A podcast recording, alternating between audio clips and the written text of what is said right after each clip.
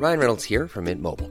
With the price of just about everything going up during inflation, we thought we'd bring our prices down. So to help us, we brought in a reverse auctioneer, which is apparently a thing. Mint Mobile unlimited premium wireless. Ready to get 30, 30, bit to get 30, bit to get 20, 20, 20, bit to get 20, 20, bit to get 15, 15, 15, 15 just 15 bucks a month. So, Give it a try at mintmobile.com slash switch. $45 upfront for three months plus taxes and fees. Promo for new customers for limited time. Unlimited more than 40 gigabytes per month. Slows. Full terms at mintmobile.com. Tarde a tarde, lo que necesitas saber de forma ligera, con un tono accesible. Solórzano, el referente informativo.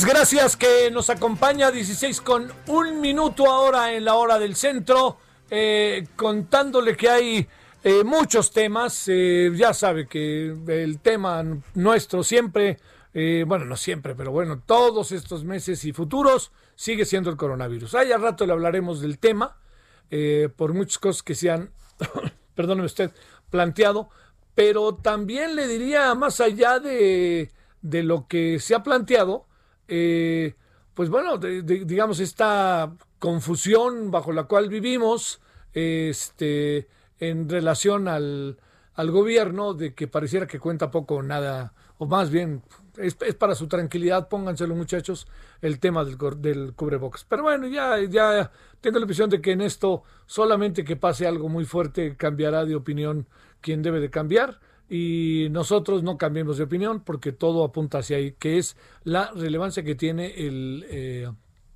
el uso del, cubrebocas. Bueno, a ver, ¿cómo va la elección estadounidense? Eh, pues este, pocos cambios, le diría, en las últimas eh, 12 horas, ¿no? La razón es que, eh, digamos, quedan pocos estados del recuento, en esos estados hay un mundo de mundo, auténticamente mundo de especulaciones. Yo no, no, no, no me siento como en posibilidad de, de decirle una cosa u otra.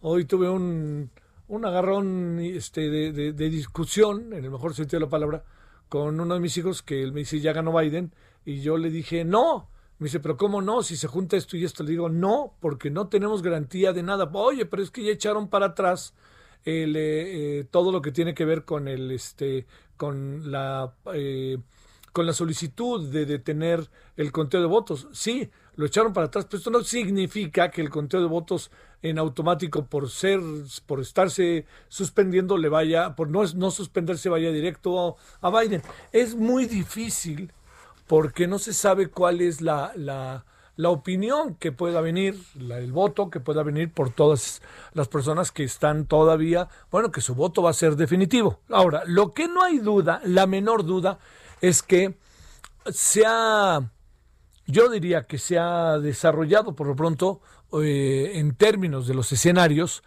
una posibilidad mayor de que gane Joe Biden a que gane Donald Trump. Eso yo creo que no hay la menor duda. Pero el asunto está en que por qué uno dice no va a ganar o sí va a ganar, porque todavía no existen los elementos suficientes como incluso decir es que va a ganar, ¿no? O sea, lo que tenemos ahorita es decir, hay elementos para pensar que uno es favorito sobre el otro, pero que va a ganar no, porque, a ver, yo he estado leyendo en las últimas horas que Pensilvania enterito, bueno, obviamente, se va a favor del señor eh, Donald Trump. Esto significa un, un, un empuje muy importante en un momento trascendente. Lo que sigue pasando es qué pasará con Georgia, qué pasará con Nevada, qué pasará con Arizona, que esos son, eh, por más que lleve la ventaja, digamos, la ventaja no es muy, muy amplia. Entonces, la posibilidad de que cambie el, el resultado existe en función que esto es eh, de las cosas, créame, más relevantes, existe en función de que al quedar pocos votos, eh, quedar no tantos votos como serían en otros estados, eh, la, la, ventaja que tiene Joe Biden puede sufrir un cambio, ¿no? porque esos votos, debido a la escasa ventaja entre uno y otro, son los que pueden cambiar el rumbo de la elección. Todo es una especulación en la cual yo sé que usted ha estado pues mire, de alguna otra manera atenta, atento, ¿no? Hemos estado todos viendo exactamente qué es lo que está sucediendo, qué anda pasando, y yo creo que este eh, yo, yo, yo le diría que eh, como sea, estamos en un momento eh, sumamente importante, porque lo que suceda en la Unión Americana, todos sabemos que le trasciende al mundo, ¿no? Así de fácil. Este, lo que yo ahorita simplemente le diga, le plantee, pues le trasciende al, digamos, este, es porque nos dedicamos tanto tiempo a esto, porque no es solamente la vecindad, que por supuesto que es el punto de partida, es también todo lo que tiene que ver con eh, la posibilidad de que las cosas eh, adquieran una nueva dimensión en Estados Unidos y por ende en, pues en muchos países, porque el estilo de gobernar y las prioridades para gobernar de parte del señor Joe Biden son, distintas de las prioridades que tiene el señor Donald Trump. Entonces, digamos, para, para ponerlo un poquito ya como más en, en perspectiva el asunto, ante lo que estamos es ante la posibilidad de que eh, el señor Joe Biden gane. Estamos ante esa posibilidad. Estamos, ya sé que lo he escuchado, pero es muy importante recordarlo, ante la posibilidad de que haya un abierto reclamo, una protesta entre los tribunales e incluso con movilización social de parte del señor Donald Trump y que esta sea, le, diría, yo este es el escenario uno. El escenario dos es que con lo que falta por contar le alcance al señor Donald Trump y entonces se pueda reelegir. Y el escenario tres es que eh, a pesar de, de, todo lo que está sucediendo y tomando en cuenta que lleva alguna ventaja el señor eh, Biden, algo que pudiera pasar es que los tribunales determinaran que se tienen que volver a contar o se tiene incluso que repetir la elección. Por eso cabe en la constitución estadounidense. Entonces, todo eso, le digo, nos tiene todavía un escenario eh, indescifrable. Lo que son las cosas, ¿eh? Estamos hablando de tres, cuatro estados que están determinando todo. Quiere decir que más de cuarenta y tantos ya sabemos qué pasó pero así sucede, no es que sean estados estratégicos, es que los usos horarios, la tardanza, lo, lo, parejo que está la elección, todas estas variables cuentan, ¿no? Pero no es que sean estados que en donde se determina todo, lo que es lo que sucede. Al final dirán Arizona dio la victoria, Pensilvania dio la victoria, pero tiene que ver con la dinámica de la suma, ¿no? No pensemos que es un estado el que da la victoria, son los estados los que dan la victoria, la suma de los estados los que dan la victoria. Bueno, esto es, eh, eh, digamos, estas tres opciones hay. Déjeme plantearle algo que ayer eh, Duncan, Wood, no, Duncan Wood nos planteó del Woodrow Wilson. Dice, dice, no hay que perder de vista que las posibilidades de que pierda el señor Donald Trump, en la medida en que estamos viendo, estamos, nos estamos dando cuenta que eh, van, creciendo, ¿no? Es decir, lo que ayer, el martes en la noche pensábamos, hoy jueves adquiere a las 4.16 con 8, adquiere otra dimensión. Eh, y en este sentido es importante atender lo siguiente, un escenario posible.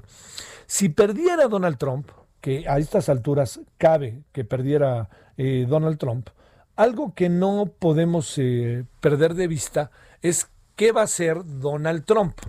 Bueno, vamos a suponer que se va Donald Trump a todo esto, ¿no? Que va de la mano de las cosas que están, eh, que están ante eh, lo, que eh, están ante lo que está sucediendo.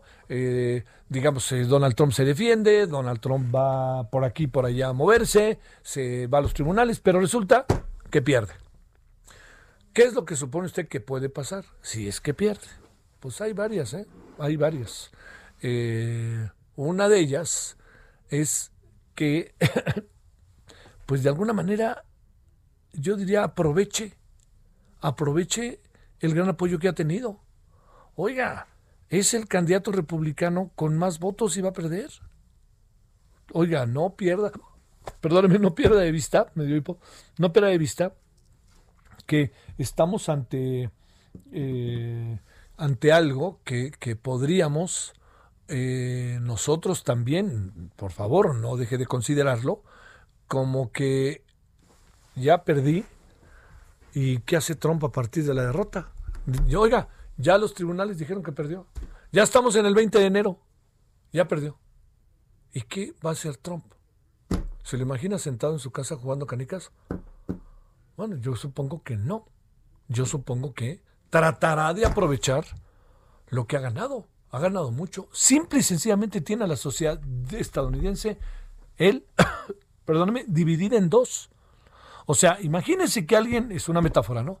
Alguien tuviera una especie de eh, gran, así enorme hacha, ¿no?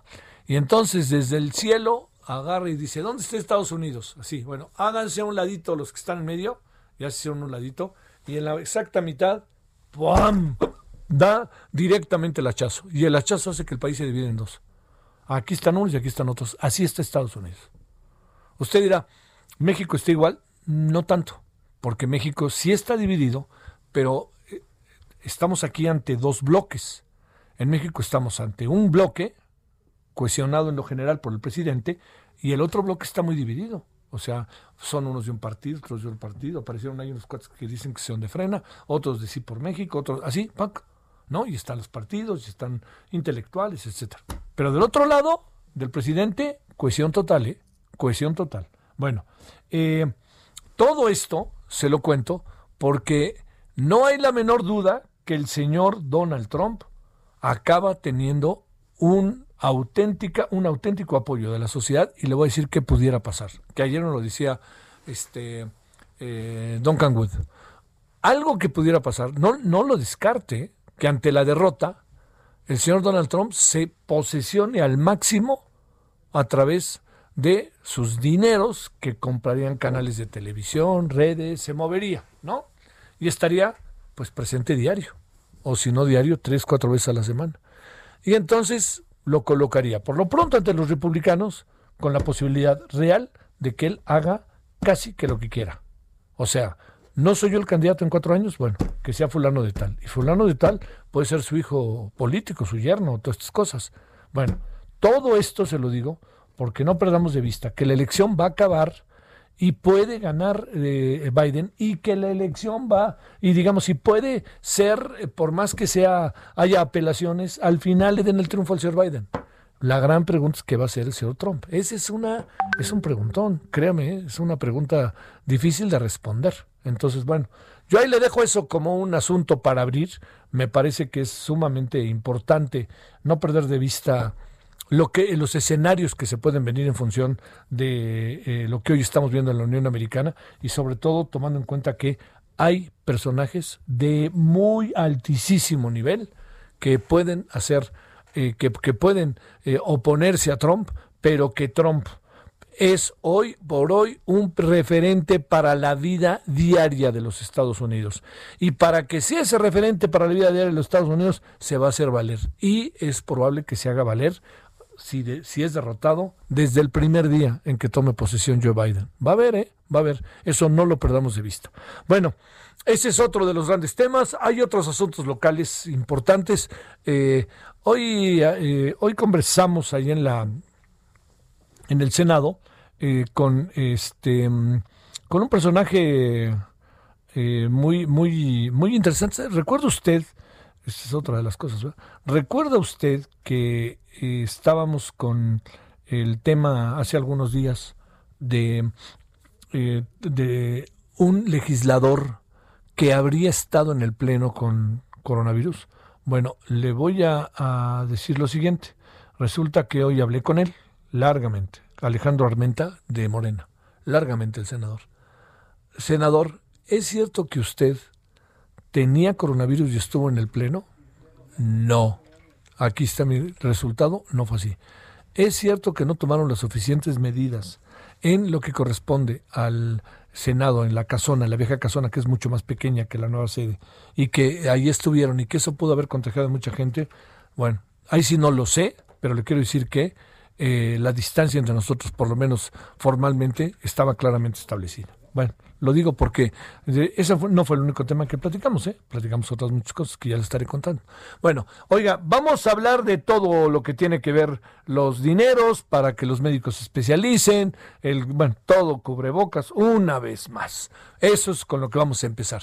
Y ahora son las 16.15 en la hora del centro, 98.5 de FM, Heraldo Radio.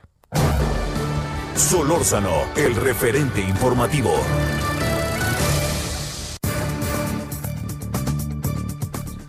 Bueno, le cuento que una vez más y con enorme gusto tenemos la oportunidad de conversar con Antonio Lascano, biólogo científico mexicano especializado en biología evolutiva y divulgador de la ciencia. Antonio, te saludo con mucho gusto. ¿Cómo has estado? Querido Javier, bien, muchas gracias. ¿Cómo va la salud? La salud de, la mía bien, la de mi gente bien, la del país echa un desastre, evidentemente, ¿no? Ajá, sí. Este, que eso es lo que yo creo que es una razón esencial para este ambiente tan sombrío que ve uno entre, pues en los en todos los círculos que lo rodean a uno, ¿no? Fíjate que este sobre esto mismo, yo, yo decía que si a mí me preguntan cuándo, quién es el personaje del año, ya ves cómo hace la revista Time, ¿Sabes a, Ah, quién, sí. ¿Sabes a quién colocaría como personaje del año? Al cubrebocas.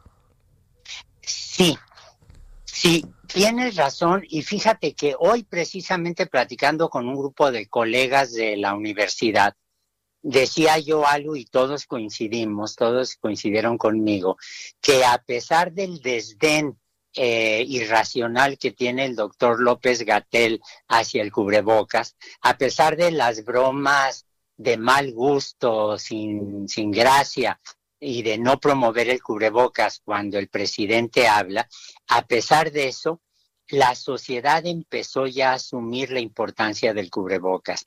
Hubo grupos que hicieron, que hicimos, de hecho yo participé en un par de ellos, eh, videos que se empezaron a viralizar, como se dice ahora, hay gente que empezó a promoverlo eh, como parte de estrategias comerciales y ves cada vez un número mayor de personas que están usando el cubrebocas. Es cierto que no lo usan del todo bien y yo creo que las campañas deberían enfatizar eso, pero el cubrebocas ya le ganó, eh, eh, rebasó por la izquierda al gobierno mexicano. Eh, a la- sí, oye, y, además, eh, a ver, otra vez el presidente dijo, no hay necesidad, bueno, dice, pues si lo usan, qué bueno que se tranquilizan usándolo, pero en el fondo, este, es terrible, ¿no? Como, como no hay una, una, este, una plena conciencia, y luego es como muy ambiguo, eh, tu amigo el señor López Gatel lo usa un día, luego al día siguiente no, en fin, ¿no? Mira, a mí la parte que me irrita cada vez más, y lo quiero decir con toda claridad, es cuando el presidente eh, no apoya, como yo creo que debería hacerlo, como todo el gobierno deberían eh, promover el cubrebocas, y sin embargo sabemos que el presidente está rodeado de gente que no está infectado y de una especie de barrera sanitaria que entiendo perfectamente bien por razones de Estado. O sea, ni por asomo se me ocurre discutir la necesidad de que el presidente y, y mucha gente esté protegida del riesgo de una infección. Sí. Eh, el- la Secretaría de Salud no apoya el que se hagan pruebas para dar seguimiento, para tener una estadística de cómo está la, la infección y el presidente lo ha dicho él mismo, ya lleva como ocho pruebas que le han hecho. Entonces casi un jueguito ahí de doble moral que a mí me irrita francamente en exceso y que me parece que revela las inconsistencias brutales de lo que es el actuar público de un político y de lo que debería traducirse en una en medidas para toda la población. Sí, que esa es otra de las partes. Oye, a ver, déjame plantearte uno de los motivos centrales, además de que de nuevo le demos vuelta al tema de cómo van las cosas, etcétera. A ver, este, eh, int- intensísima, ¿no? Este, Toño, la elección en Estados Unidos, ¿no? Así es, y de nueva cuenta el cubrebocas fue un elemento importante. Eh, intensísima y mira, yo siempre escucho con mucha atención a mis amigos, a mis colegas que se dedican a politología, a hacer los análisis, que han hecho unos comentarios muy brillantes, que han clarificado todo, pero hay algo que yo no sé si la gente que está fuera del mundo académico notó. Esta es la primera vez en que organizaciones científicas estadounidenses se manifiestan con toda claridad en contra de uno de los candidatos, en contra del presidente Trump. La Asociación Americana para para el desarrollo de la ciencia, la AAAS, eh, revistas como Science, revistas como Scientific American, grupos, sociedades científicas se manifestaron abiertamente porque a favor de muchos no necesariamente a favor de candidato demócrata, a favor de Biden, pero prácticamente todos los que he mencionado en contra del presidente Trump, porque, como decían, es un problema de la acumulación de falsedades, de la acumulación de mentiras, pero sobre todo de la ausencia de una política científica que sea congruente con los grandes problemas que estamos viviendo, incluyendo la pandemia, incluyendo el cambio climático, incluyendo la eh, los recortes a el aparato académico y esta agresión tan ridícula que el presidente tiene en contra de gentes que lo que están haciendo es no solo ayudar a salvar a los Estados Unidos, sino ayudar a salvar el mundo, como el doctor Fauci, ¿no? Sí, claro. ¿no? Cuando uno ve cómo lo trata el señor Trump, pues uno dice aquí algo se está haciendo bien o algo está pasando, ¿no? A ver, déjame cerrar la conversación con el tema original. 2.500 millones de pesos para que los médicos se especialicen. ¿Qué piensas de esto, Antonio Lascano? Bueno, mira, México tiene una tradición de formación de médicos absolutamente maravillosa. Eh, hay algo que otra vez lo conoce uno si está en el ambiente académico. Cuando una estudiante, un estudiante de medicina va a los Estados Unidos para hacer un doctorado, el mero título de licenciado en medicina se lo consideran ya como si fuera el equivalente a una maestría en medicina. Mira. Así de bien preparados están nuestros médicos. Eh, eh, pero con la idea de dar, aumentar los recursos para que se formen los médicos. Hay que recordar lo que dijo hace unos meses el doctor Enrique Graue, que es médico, que es un oftalmólogo de una reputación médica absolutamente espléndida, que es el rector de la universidad, que dijo que el problema no era la falta de médicos y de médicos especializados, el problema es la falta de empleos y yo creo que a la falta de empleos, a la falta de puestos para los médicos, uno debería agregar algo que ha quedado eh, una realidad lacerante, y estoy usando el adjetivo con toda, con toda exactitud, con toda intención, el centralismo de México, porque no es lo mismo que tú te enfermes de lo que quieras, en la Ciudad de México o en Guadalajara o en Monterrey a que te enfermes en Córdoba, Veracruz o en un pueblito San Mateo, Xochicalpan, en Oaxaca. Sí, eso es importante. A ver, ¿requieren de más formación los médicos o más bien requeremos de la creación de nuevas carreras con médicos o alguna cosa así? ¿Estos 2.500 millones de pesos sirven de algo? ¿O qué piensas de ello, pues? Bueno, yo creo que cualquier inversión política, social, económica que se haga para el desarrollo de mejores universidades, de mejores licenciaturas, de mejores carreras, especialmente en el área de medicina, debe ser bienvenida. Lo que yo quisiera conocer son los estudios que llevaron a definir esa cantidad y cómo se van a definir el tipo de especialidades que se van a apoyar. Eh, eh, si uno se percata de lo que ha ocurrido en México desde hace dos años, eh, no solo el presidente de la República, no solo la presidencia, para no personalizar, sino incluso la Secretaría de Salud han mostrado un desdén enorme hacia eh, organizaciones como la Academia Nacional de Medicina, como las distintas eh, academias y sociedades médicas. Yo quisiera que atrás de esa cantidad que parece un poco sacada del sombrero de del secretario de, Hacienda, eh, atrás de eso hubiera una justificación muy detallada de cuáles son las especialidades eh, médicas que se van a apoyar cómo se va a distribuir ese dinero, en qué universidades del país y cómo, cómo va a responder a los problemas locales. Muy bien. Antonio, te mando un gran saludo y el agradecimiento como siempre que hayas estado con nosotros. El agradecido soy yo, Javier. Cuídate, cuídense todos y me tienes a tus órdenes. Muchísimas gracias y va de vuelta. Gracias, gracias. Son ahora las 16 con 24 en la hora del centro. Bueno, vamos a la pausa, vamos a las elecciones de Estados Unidos y le parece después de escuchar al destacadísimo y querido doctor Antonio Lascano.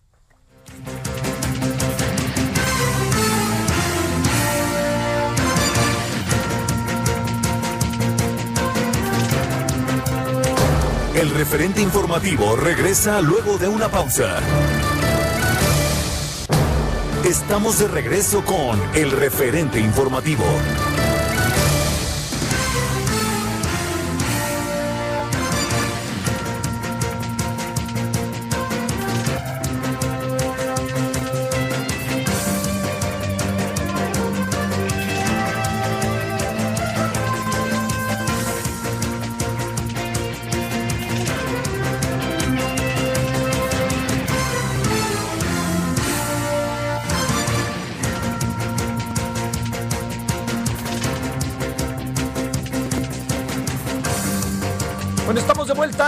16.30 en la hora del centro. Mire, eh, pues yo creo que así vamos a andar un buen rato, junto con nuestros temas nacionales, como ahorita alcanzábamos a escuchar con toda claridad a Antonio Lascano. Este, pero yo, yo diría que nuestros temas del día tras día, pues estos ahí están. Lo que pasa es que se ha metido por una de las puertas de nuestras vidas auténticamente el tema de las elecciones en los Estados Unidos. Entonces está muy difícil abstraerse y más mientras no tengamos un, un resultado, ¿no? Mientras no tengamos un resultado formal, pues todo, ¿no? Porque luego ya entenderemos, pues que viene el toma y daca, ¿no? Que será propio de, como lo ha anunciado el presidente Donald Trump, él no va a bajar la guardia en este tema, ni tantito, ¿no? Va a mantenerse ahí. Entonces, eh, vamos a seguir con el tema. Se lo, yo entiendo muy bien que, que no está tan fácil el, el, asunto, como incluso para poderlo entender y para seguir, pero no perdamos de vista que lo importante es eh, saber lo, lo, lo que significan dos cosas. Uno, lo más relevante, ¿quién gana? Pero lo segundo, que significa que gane uno u otro. Ese siempre, en buena medida, ese es ahí donde uno se detiene, ¿no? A ver, ¿qué significa que gane este cuate? ¿Qué significa que gane este otro cuate? Así de fácil, ¿no? Entonces, bueno, de eso le vamos a hablar en un momentito. Eh, antes le, debo decir, no, me quiero adelantar a algunas cosas, pero algo que me ha llamado poderosísimamente la atención es que estamos en la feria, ¿no? Estamos en la vendimia yo declaro primero, no, yo declaro primero. Ya ahorita le cuento, pero el señor Javier Duarte, pues él dice que se ofrece a declarar en contra de Enrique Peña. Pues este, oiga, señor López Obrador, ya le salió un nuevo, un nuevo asunto, ¿eh? Y de esos que han manejado tan descaradamente mal. Este, pero bueno, ya le apareció otro postor que dice Javier Duarte, yo les digo todo lo que sé, y qué tal si de nueve años me bajan a dos o a tres ya me dejan salir, hombre, y ya, pues total, yo ya estoy. Total, ¿no? Pues le digo que estamos en la vendimia de las declaraciones. Al rato va a salir otro y diga, no, no, no, no. La verdad yo soy el que sabe más, porque yo era el bolero de los pinos. Y resulta que me están acusando de que me robé unas cosas, y pues no es cierto, en el Oxxo, ¿no? Yo no soy el responsable. Eso es lo que, eso es lo que provocan cierto tipo de políticas, ¿eh? Ahora el señor Javier Duarte dice, yo les cuento la neta. Uf, ¿Qué piensa usted? ¿Qué va a contar Javier Duarte? Ahora sí yo les voy a contar todo. Es que antes no pude decir nada. No, marche, por Dios. Bueno, 16 con 33 en la hora del centro en este jueves 11 de noviembre, perdóneme, jueves 5 de noviembre del 2020. Solórzano, el referente informativo.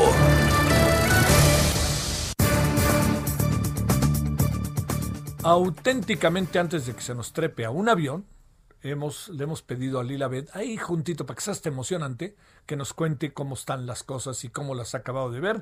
Está saliendo de Washington rumbo a quién sabe dónde, pero está subiéndose un avión. Querida Lila, ¿cómo has estado? Buenas tardes. Mi queridísimo Javier, muy buenas tardes. Un saludo a todo tu público. Yo sé que estás ahí en medio de todos los pasajeros y esas cosas.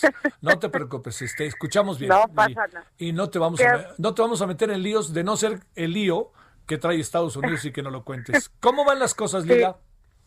Pues mira, hasta el día de hoy todavía no se definen los resultados finales en estos estados bisagra. Estamos en espera todavía de que se publiquen estos resultados en los estados de Nevada, los estados de Pensilvania, Carolina del Norte y Georgia, Arizona también.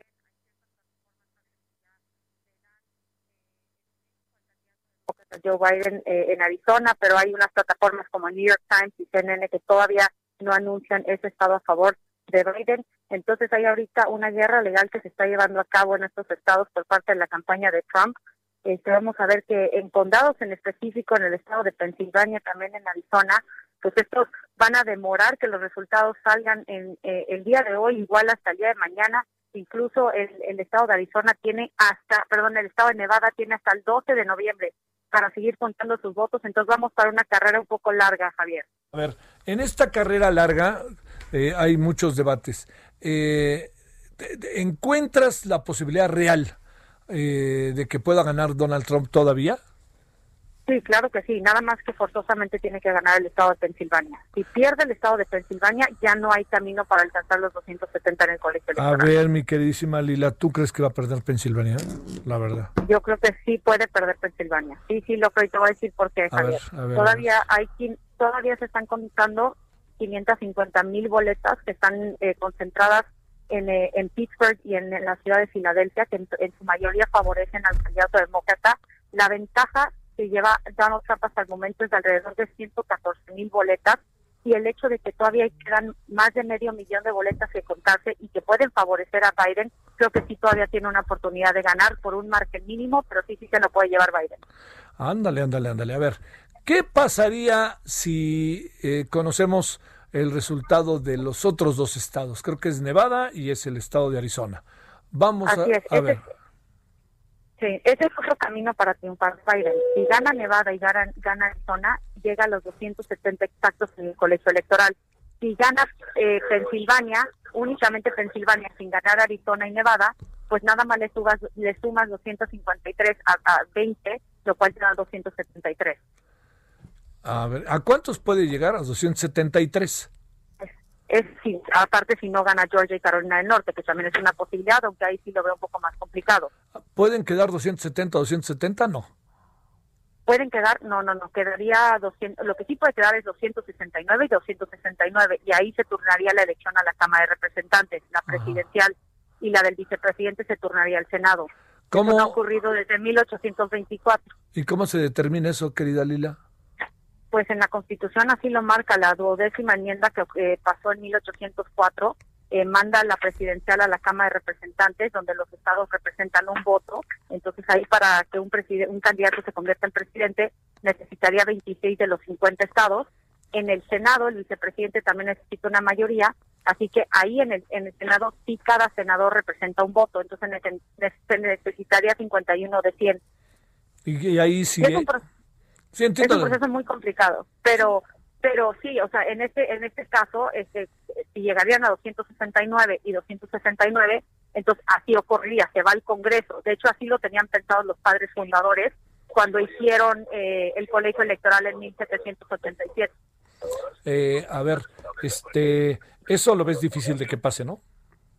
Lo veo difícil, pero sí existe un escenario en el cual con los con los estados que faltan por computarse, sí existe un escenario donde pueden llegar 269 a 269, Javier. Bueno. Es, es, es altamente es altamente difícil que ocurra, pero de que puede pasar, puede pasar. Bueno, por último, antes de que te digan que te pongas el cinturón de seguridad, este, déjame decirte eh, un, un asunto. En función de los escenarios, hablo no tanto de las voluntades o de, las, de los anhelos y de los deseos. Si ayer te lo dije y hoy te lo vuelvo a decir, Biden o Trump, como están las cosas Biden. ahorita, Biden, Biden, Biden. ¿sí? Sí. O sea, ¿y, Sí. po- ¿y por cuánto? ¿Tienes una impresión? Eh, por mínimo, por mínimo. Yo creo que ahí el, el número va, mágico va a ser 270, 273 o incluso un poquito más, 279 si es que gana Nevada y Arizona y Pensilvania. ¿Puede, ¿Podemos tener presidente esta tarde? No lo creo, lo veo sumamente complicado. Me parece que tal vez el día de mañana sí, con los resultados que pueda publicar Pensilvania. Bueno, buen viaje, con mucho cuidado, ¿eh? Muchas gracias, Javier. Un saludo a todo tu público. Hasta luego, muchas gracias. Lila Bed, analista internacional y consultora. Así ve las cosas la querida Lila, ya viniéndose para México. Vámonos a las 16 con 38, casi 39 en la hora del centro. Solórzano, el referente informativo.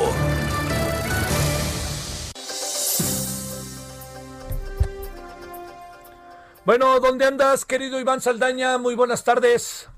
¿Qué tal, Javier? Auditorio, muy buena tarde en el Palacio Legislativo de San Lázaro. Informarles que los 10 gobernadores que forman el bloque de la Alianza Federalista se van a reunir el día de mañana con la Junta de Coordinación Política de la Cámara de Diputados de cara a la discusión del presupuesto de egresos de la Federación 2021 que se va a discutir en la Cámara de Diputados. Se tiene que aprobar, eh, bueno, la fecha tentativa eh, que marca la ley y esperemos que no se prolongue. Sería el 15 de noviembre próximo. Eh, esta reunión, Javier, es la primera que va a encabezar el morenista Ignacio Mier Velasco que ahora es el nuevo presidente de la Junta de Coordinación Política en relevo de Mario Delgado. Eh, y bueno, pues van a participar integrantes de la Comisión de Presupuesto y Cuenta Pública de la Cámara de Diputados, quienes van a escuchar a cada uno de los gobernadores. Se prevé una participación de alrededor de 5 o 10 minutos por cada eh, gobernador, hay que recordarlo, pues son 10, eh, y pues es a las 2 de la tarde, 2.30 de la tarde, que se van a reunir en el Palacio Legislativo de San Lázaro, nada más hay que señalar qué gobernadores son, son eh, cinco del PAN, Aguascalientes, Chihuahua, Durango, Guanajuato y Tamaulipas, dos del PRI, Coahuila y Colima, uno de Movimiento Ciudadano de Jalisco y del el PRD de Michoacán, también el gobernador sin partido, pues de nuevo Nuevo León y este encuentro, pues como te eh, resaltaba, es en el marco de la aprobación del presupuesto de egresos de la Federación Javier. Oye, a ver, eh, partiendo con esto, este, primero diría, el presidente dice que no los va a ver, ¿no? Eso ya está claro. efectivamente. Bueno, esto quiere decir que por lo menos podríamos tener debates eh, de buen nivel si de casualidad nos quedamos con este, la posibilidad de una eh, de, una buen, un buen debate, porque como bien sabemos, querido Iván, ellos ya no están ahorita necesariamente tras lo que tiene que ver el pacto fiscal, ¿no? Sí, Javier, eh, de hecho, lo que se espera el día de mañana sí podrían ser fuertes críticas, eh, no va a haber tanto un debate, sino más bien eh, pues un, intercambio, un planteamiento que van a hacer los gobernadores y como tú lo dices, ya lo dijo el presidente, no los va a recibir y también al parecer no les ha contestado Hacienda. el día de ayer, de hecho, anunciaron los gobernadores, señalaron que pues eh, recordaron al secretario de Hacienda Arturo Herrera que es la segunda, a través de una carta, que es la segunda ocasión que le solicitan reunión en el marco de esto, precisamente de la aprobación del presupuesto, porque van precisamente a eso, Javier, a, pues al tema del presupuesto, cada uno va a exponer sus demandas. Eh, la primera solicitud de reunión que le hicieron fue el pasado 21 de septiembre a Arturo eh, Herrera, al secretario de, Hacienda. Eh, cuando se entregó el paquete económico, pero ahorita en este segundo llamado, pues es ya estamos en vísperas de la aprobación. Y hay que recordar también eh, los diputados que tienen un margen muy estrecho para moverle y también sobre todo pues deben de, de, tener consenso con Hacienda. Entonces eh, no sabemos qué tanto pueda servir esta reunión, eh, quizá como catapulta, como presión para Hacienda, para que también lo reciba, pero bueno, eh, estaremos viendo a ver, esperando a qué sucede el día de mañana, Javier, con estos, con esta reunión de gobernadores y diputados. Bueno, este, porque hay muchas voces, eh, sé que lo sabes, hay muchas, muchas voces que tienen que ver con que, digamos, Hacienda tiene que plantearse que no todos son números, ¿no? Que son personas y familias. Y eso viene hasta de los de Morena, ¿eh? Sí, sí, sí. Eh, le están eh, pidiendo, eh, como tú lo decías, no, no son solamente números, sino también, pues, además que toquen, por ejemplo, el tema de seguridad, el tema de salud.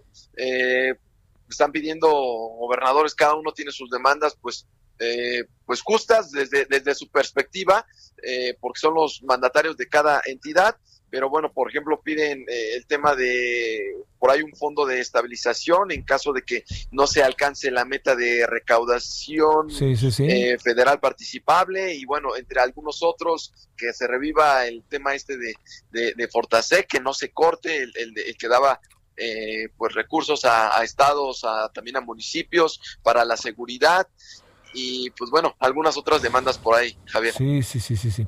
Pues bueno, gracias Iván, hasta el rato, muchas gracias, buenas tardes. Seguimos pendientes, buenas tardes. Gracias, 16:44 en la hora del centro. Solórzano, el referente informativo. Bueno, ya caminamos con esta muy famosa ley Olimpia. Le va a contar todo lo habido y por ver qué pasó hoy, qué es esta ley que busca eh, Misael Zavala, que se la pasó en la mañana en el Senado. ¿Cómo estás, Misael? Javier, buenos días, buenas tardes, buenas tardes al auditorio. Efectivamente, tras un año de trabajos legislativos, el Pleno del Senado avaló hoy con 87 votos a favor la llamada ley Olimpia, que castiga hasta con seis años de prisión a personas y también a medios de comunicación que difundan contenido sexual e íntimo en Internet y todas las redes sociales de mujeres sin el consentimiento de las mismas.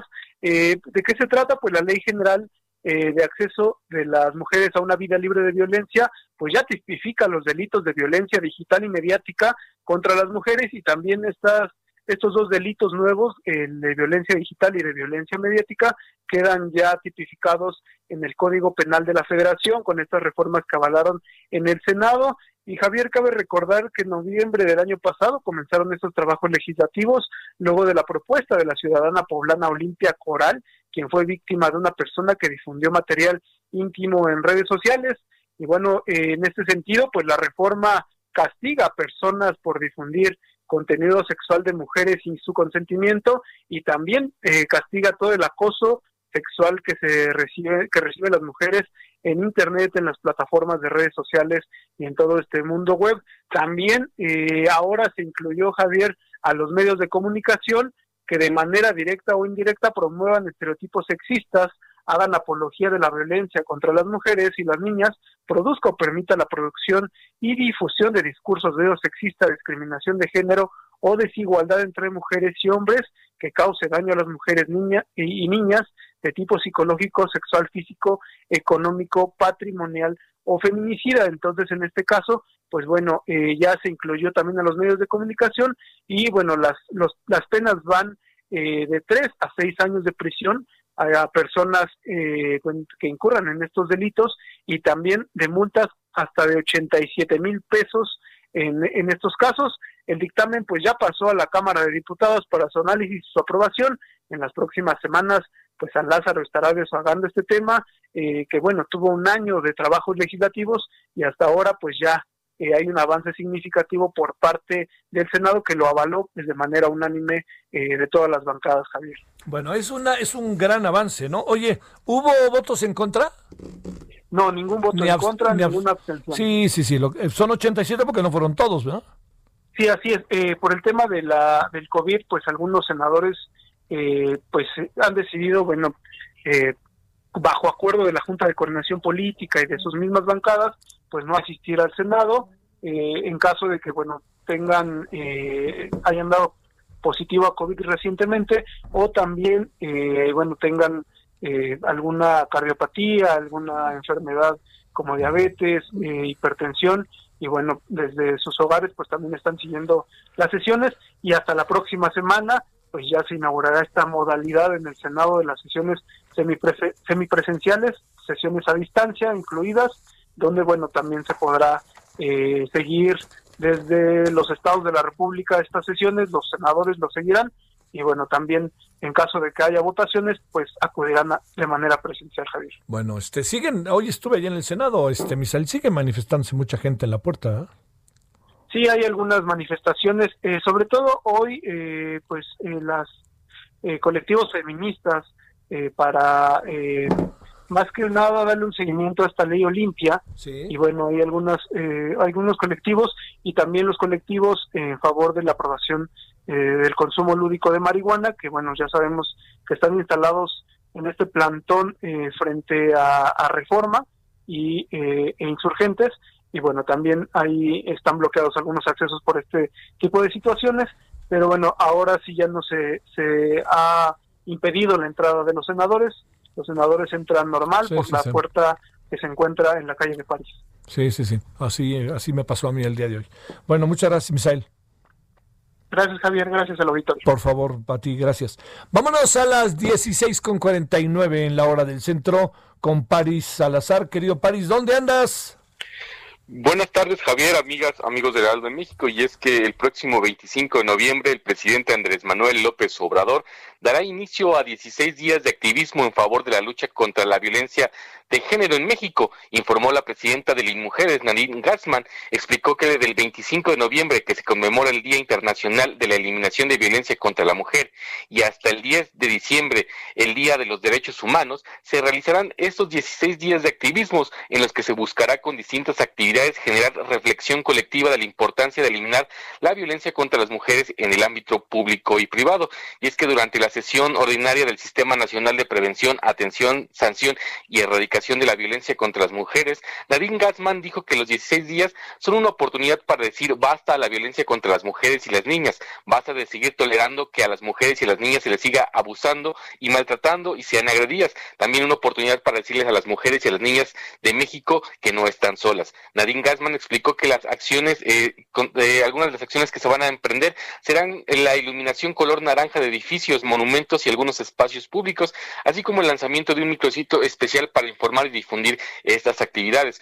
Por su parte, la secretaria de Gobernación, Olga Sánchez Cordero, aseguró que erradicar la violencia contra las mujeres es prioridad del gobierno del presidente López Obrador.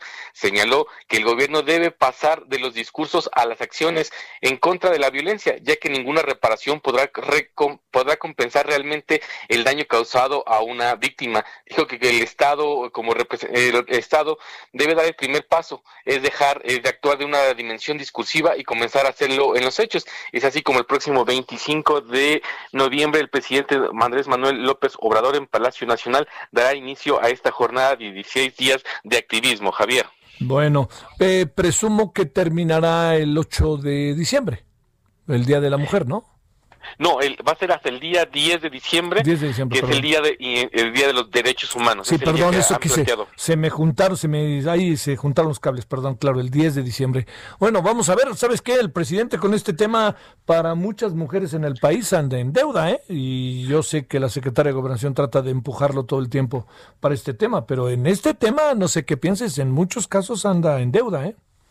Así es, eh, Javier, y es que la semana pasada, durante la mañanera, el presidente Andrés Manuel López Obrador, ante un cuestionamiento de una reportera de Frida Guerrera, dijo que ya podrían presentarse estos informes sobre eh, violencia contra la mujer, podrían ya presentarse en las mañaneras, incluso dijo que podría darse ya una mañanera especialmente para hablar de estos temas de violencia contra la mujer, quizás sea este próximo 25 de noviembre, cuando sea este, este primera presentación de este informe que hace eh, de manera mensual la Secretaría secretaria de Gobernación y la presidenta de Mujeres Nadine Gassman, podría ya ser en Palacio Nacional, Javier. Te mando un saludo, París. Buenas tardes. Un placer, buenas tardes a todos. Adiós. Bueno, vámonos a las 16.52 en hora del centro. Nayeli Cortés, ¿dónde andas, Nayeli? ¿Cómo estás, Javier? Buenas tardes. Pues estamos en la Cámara de Diputados donde los legisladores ya avalaron los cambios que previamente hicieron los senadores y que implican disminuir los impuestos aplicables a las plataformas tecnológicas. Por ejemplo, en el caso de eh, la, del, impuesto sobre la renta que se aplicaría a servicios de transportación como Uber o Didi fueron disminuidos de 2.8 a 2.1%. En el caso del impuesto sobre la renta aplicable a servicios de hospedaje como Airbnb se disminuyó de 5 a 4% y en el caso del ISR aplicable a la venta de bienes y servicios por internet, por ejemplo, a través través de Amazon o de Netflix, el impuesto también fue disminuido en este caso de 2.4% a 1%. Los diputados también avalaron un cambio que previamente hicieron los senadores al Código Fiscal y que implica eliminar la posibilidad de que inspectores del SAT usen mecanismos tecnológicos como el celular para grabar domicilios fiscales de los ciudadanos. Obviamente la oposición le reclamó a Morena pues que ellos aquí presentaron reservas en ese sentido para eliminar lo que finalmente hizo el Senado y que para la oposición pues no significa otra cosa que un eh, haberle enmendado la plana a Morena, algo que los diputados de Morena dijeron no ocurrió, que simplemente es reflejo, dijeron, de la pluralidad parlamentaria. Una vez que concluya la aprobación de cambios a la ley de ingresos, recordemos que el Senado también ya incorporó en este dictamen los 33 mil millones de pesos que tomarán del Fondo de Salud para el Bienestar, pues este paquete económico para 2021 en materia de ingresos será enviado al Ejecutivo Federal para su promulgación, Javier. Te mando un saludo, Nayeli, gracias. Buenas tardes. Bueno, oiga, estos impuestos que bajan, ¿está bien? No sé qué piensa usted. Eh, bajaron los impuestos y este, en algunas áreas, ¿eh? Que quede claro. Mire, ponerle ahorita un impuesto a los celulares o al servicio de Internet, estando como estamos todo el tiempo en nuestras casas, es no tener madre. Espérense. Pero ahorita, como lo hacen, hombre, es una contradicción terrible y además es, es una ofensa. Los niños en muchos casos usan el teléfono de sus papás para tener clase o para comunicarse, ¿no? Y ahora les vamos a poner un impuesto. No marchen, hombre. Bueno, yo no dudo que al rato, pero ahorita no. Pausa.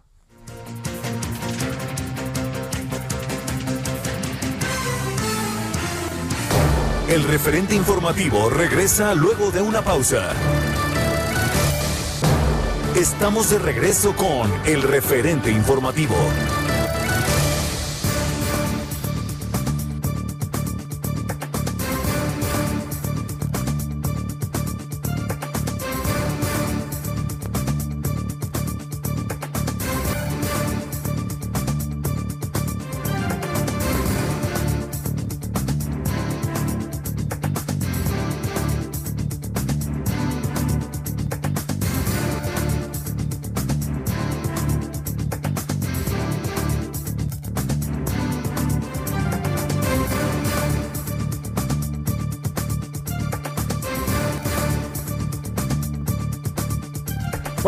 Andamos a las 17 horas en la hora del centro.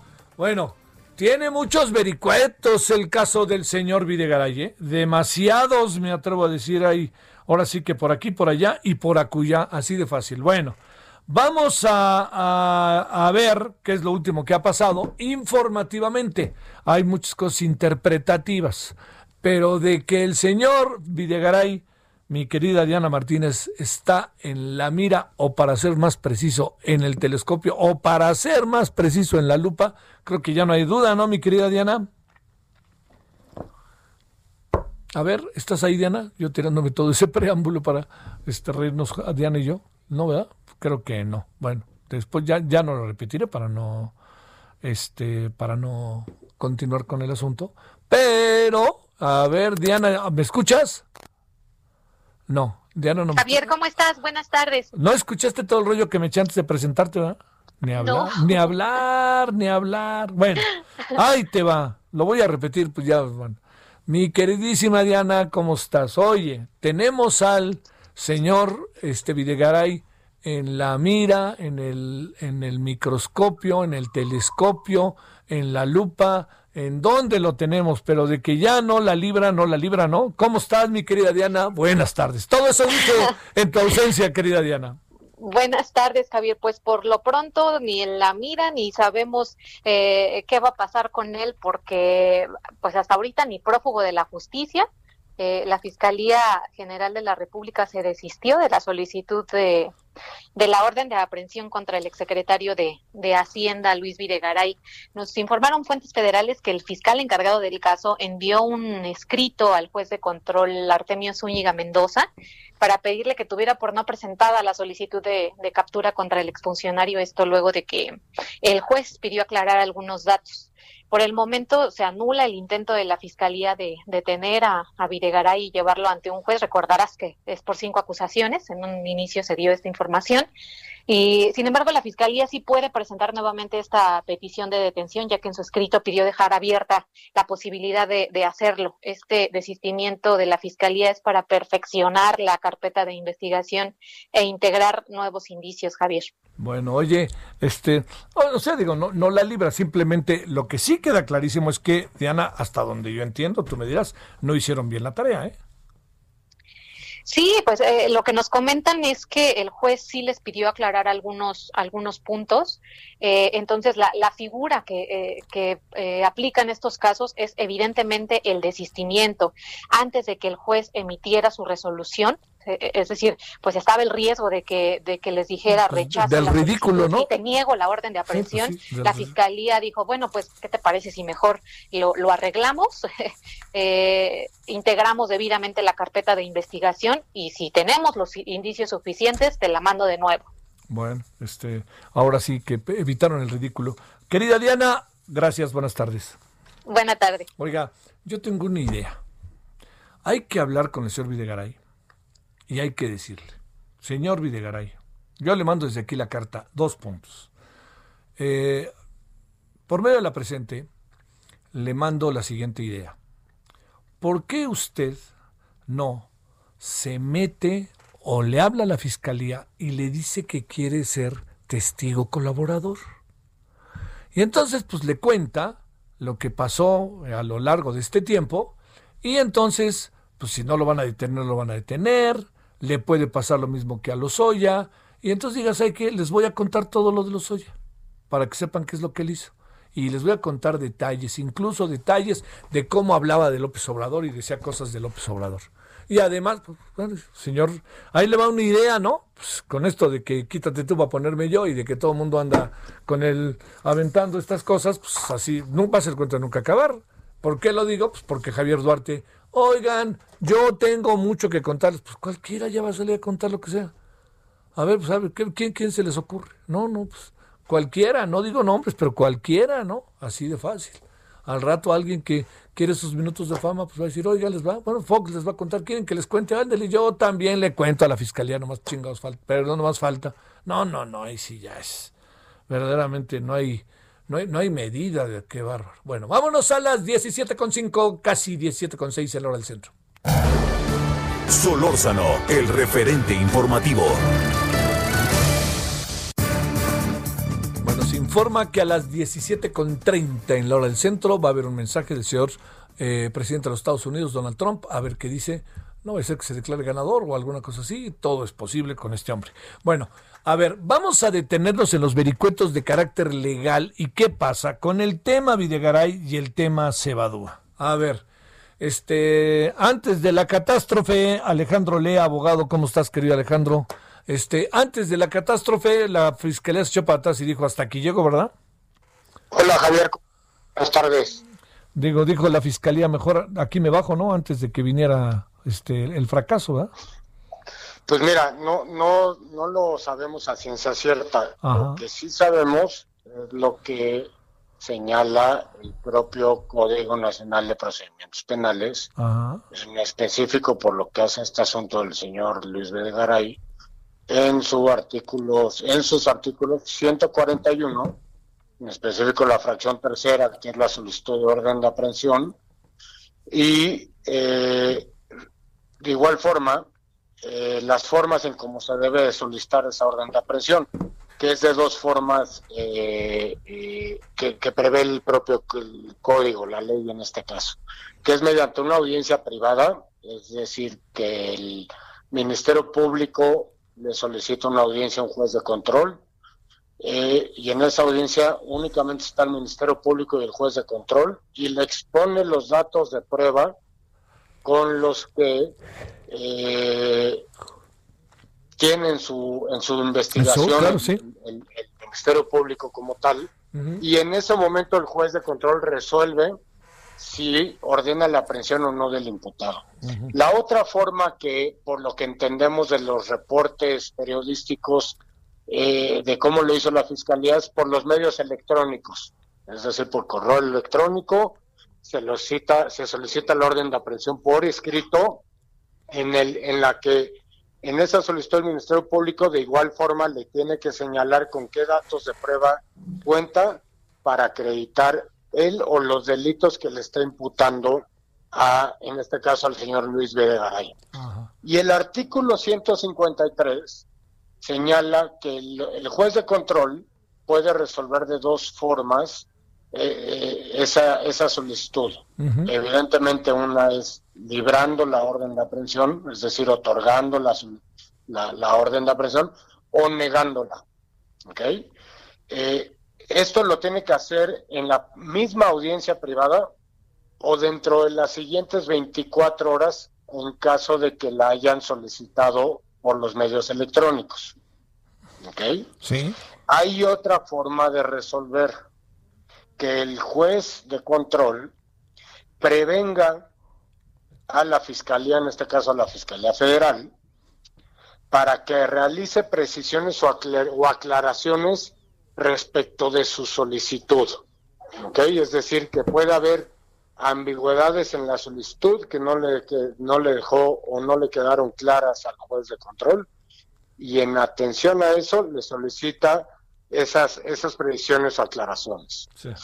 Lo que entiendo es que seguramente el juez de control le solicitó eh, o previno a, la fiscalía eh, con esa circunstancia, que le precisara o aclarara diversas circunstancias. Y en virtud de eso, la fiscalía eh, recula, por así decirlo, y no ha vuelto a solicitar la orden de aprehensión. Eso es lo que entendemos de los reportes periodísticos. Ahora, porque lo que es cierta no tenemos nada en blanco y negro. Claro, alista una nueva orden de aprehensión, es lo que también circula, Alejandro. Seguramente estará preparando una nueva solicitud eh, por medios electrónicos de esta orden de aprehensión, ya subsanando estas eh, eh, prevenciones o aclaraciones o precisiones que solicitó el juez de control en su momento. Sí. Oye, a ver, esto quiere decir que, eh, digamos, que, lo que viene, en lo que estamos, pues más bien, es en una especie que podríamos llamar como de, de una, digamos, el asunto no ha parado, habrá, habrá que ver. Lo que, lo que me planteo es, ¿qué tanto, te pregunto Alejandro, entiendo que hay que atender, pero, pero digamos, no, no se vuelve todo un poco validoso. Yo te digo esto, y ya viste que hoy apareció Javier Duarte, y yo también tengo algo que contar, y yo decía hace rato, pues que diga Luis Videgaray que también se apega a ser testigo colaborador, y yo también cuento. Que, no, ¿cómo, ¿Cómo no poder desgastar, y me atrevería a decir, cómo no poder este, tomar en serio esta figura y que realmente trascienda y que sea para impartir justicia? Mira, eh, Creo que te refieres a los criterios de oportunidad. Exactamente. Efectivamente, eh, eh, la ley lo establece, así lo especifica, cuáles son las formas para que proceda un criterio de oportunidad. Sí, lo que estamos viendo es que, por decirlo de una forma, se está prostituyendo el criterio de oportunidad, ¿no? Eh, es muy claro el, criterio de oportunidad en, su artículo 256 del Código Nacional de Procedimientos Penales. Ahí vienen las fracciones, que en específico son seis o siete, si no mal recuerdo. Eh, eh, las, vienen las hipótesis por las que procede este criterio de oportunidad. Y una de esas, que es la que están utilizando últimamente las fiscalías así lo voy a, dejar de forma amplia, las fiscalías. Sí, muy bien. Es, es la del testigo colaborador, ¿no? Es decir, a ti te, te investigo y previo a imputarte o posterior a imputarte el delito por el que te estoy investigando, te pongo en bandeja de plata para que me hagas una o varias entrevistas, me las sustentes con una o dos pruebas para que yo pueda imputarle a un tercero un delito más grave. Sí. ¿No? Es lo que así eh, está ocurriendo al parecer, porque no se ha confirmado lo de Emilio Cebadúa en el caso de la estafa maestra. Claro. ¿No? Que por lo que entendemos y por lo que yo leí en el expediente de, mi ex clienta Rosario Robles, él fue el gran eh, eh, ideador, por así decirlo, eh, o autor de un delito eh, de servidores públicos. Y ahora, por lo que entiendo, es que él para salvar su pellejo le va a imputar al expresidente Peña Nieto, ¿no? Ajá. Eso es lo que todos entendemos como central. Y eh, a ver, para, para que te, meta ahí otro elemento y que nos puedas este, conversar, de, eh, ahora sí que en el todo, si no te importa Alejandro, te planteo, a ver, eh, ¿qué valor puede tener una declaración de estos hombres? ¿Qué tanto valor si están corriendo por su vida? ¿Qué tanto valor le da? Los, oye, a ver, vamos, no, no hay que darle vueltas, Alejandro.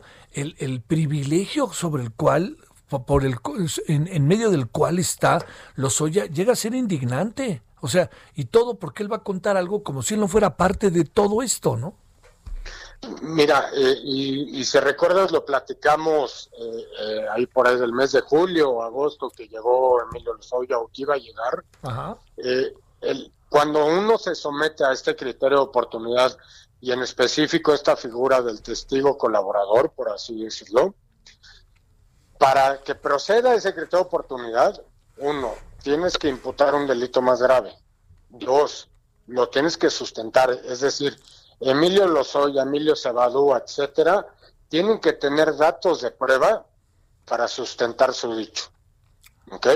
Que es lo que al parecer está ocurriendo en lo de Emilio Lozoya, que no tiene las pruebas de, aquel famoso escrito. Claro. Y tres, que lo tienen, que se tienen que mantener en su dicho y así acreditarlo en el juicio oral de la persona que se le va a iniciar o se está investigando y por el cual él está imputándole un delito más grave. ¿Sí me entiendes? Perfectamente. Lo, lo, pongo un poquito más claro para tu auditorio. Si Emilio Lozoya imputó al presidente, al expresidente Peña Nieto y detiene al presidente Peña Nieto y llega a, tener un juicio oral el presidente Peña Nieto, Emilio Lozoya tiene que acudir a declarar forzosamente a un interrogatorio por parte de los de las partes procesales, Ministerio Público, Defensa, etcétera, y en ese interrogatorio se tiene que mantener en su dicho y tiene que acreditar en su dicho. Y ahí ya entra la etapa de valoración que le harán los jueces que integren el juicio oral, que en, en, conforme al código son tres jueces. Entonces, a final de cuentas, la valoración de estos personajes que están sometiendo a criterios de oportunidad bajo esta figura de testigo colaborador, se la tienen que dar los jueces de control que formen parte del juicio oral. Sí. Así de claro. Oye, este, pero aquí está esta variable a la que te refieres y te has referido en varias ocasiones, Alejandro, cuando hemos platicado de esto puede eh, solamente que haya un delito mayor y que haya personajes en la escala de la estructura, en este caso de gobierno, que sean superiores. Tú, con lo que tienes de información, en función de lo que hoy en versiones periodísticas, que quede clarísimo, ¿eh? este Alejandro, de lo que Emilio Cebadúa se dice que puede contar encuentras que hay elementos para que él se apegue a esta figura y segundo, pueda todavía, digamos, señalar y mantener una acusación de responsabilidades tanto del expresidente Peña Nieto como de Rosario Robles? Mira, en el caso específico, yo lo único que conocí y que, de lo que puedo hablar como tal es de la acusación o de la imputación por el delito de omisión. Sí en el que imputaron a Rosario Robles y está involucrado el señor Cebadoa. Pero entiendo que el señor Cebadoa está siendo investigado en otras carpetas de investigación por diversos delitos, que ya no son delitos de omisión, sino delitos dolosos. Ahora, el señor, para que proceda a su criterio de oportunidad, insisto, tiene que imputar un delito más grave. Te lo pongo por un ejemplo. Eh, si a él lo están acusando por robo, él tiene que acusar eh, la asociación delictosa o la delincuencia organizada, claro, claro. etcétera, ¿no? Y lo más importante, no es suficiente su dicho. Si él dice es que a mí Rosario Robles o el presidente Peña o Luis Videgaray o Juanito Pérez me instruyeron, tiene que acreditarlo. Claro, pues claro. Y oye, tiene que acreditarlo. Oye, y eso, este, pues eso parece como de grandes ligas, porque si no, pues supongo que se va al tambo, ¿no? Correcto, si no, si no se cumple con los requisitos del criterio de oportunidad, pues claro. evidentemente no tendrán ese beneficio. Presumimos que los tiene, ¿no? Presumimos. Sí. Por, y ahí es donde entra una, una intervención importante de la Fiscalía Federal. Sí. Que previo a otorgar ese criterio de, de oportunidad, tiene que tener acceso a los datos de prueba que sustenten el dicho de estos personajes. Claro.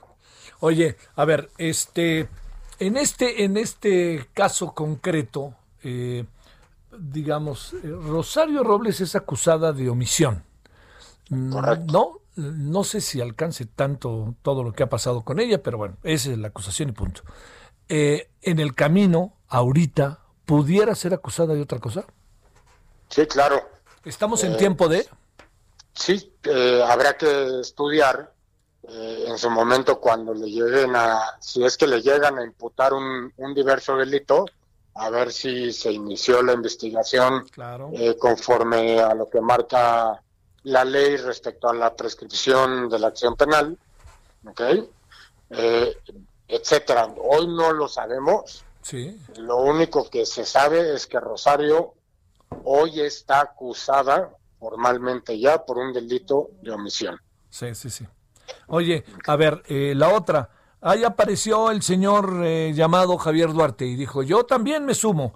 ¿Qué dices de esto?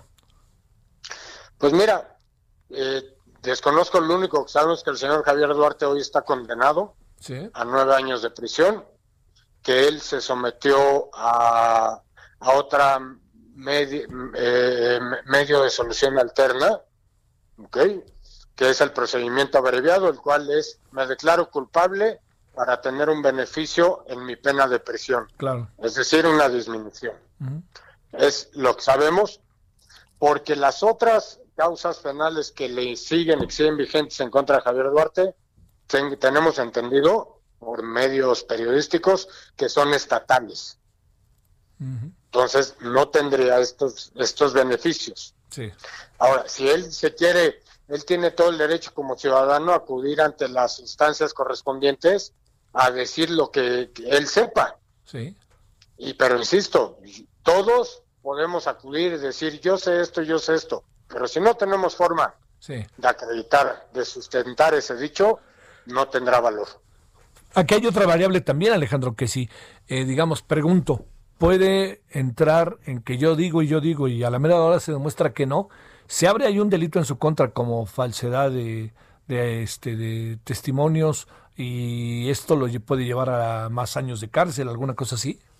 Claro, eh, efectivamente el, el delito de falsedad en declaraciones, una de las hipótesis que prevé es esa, Sí. que imputes un delito eh, basado en hechos falsos. Ajá.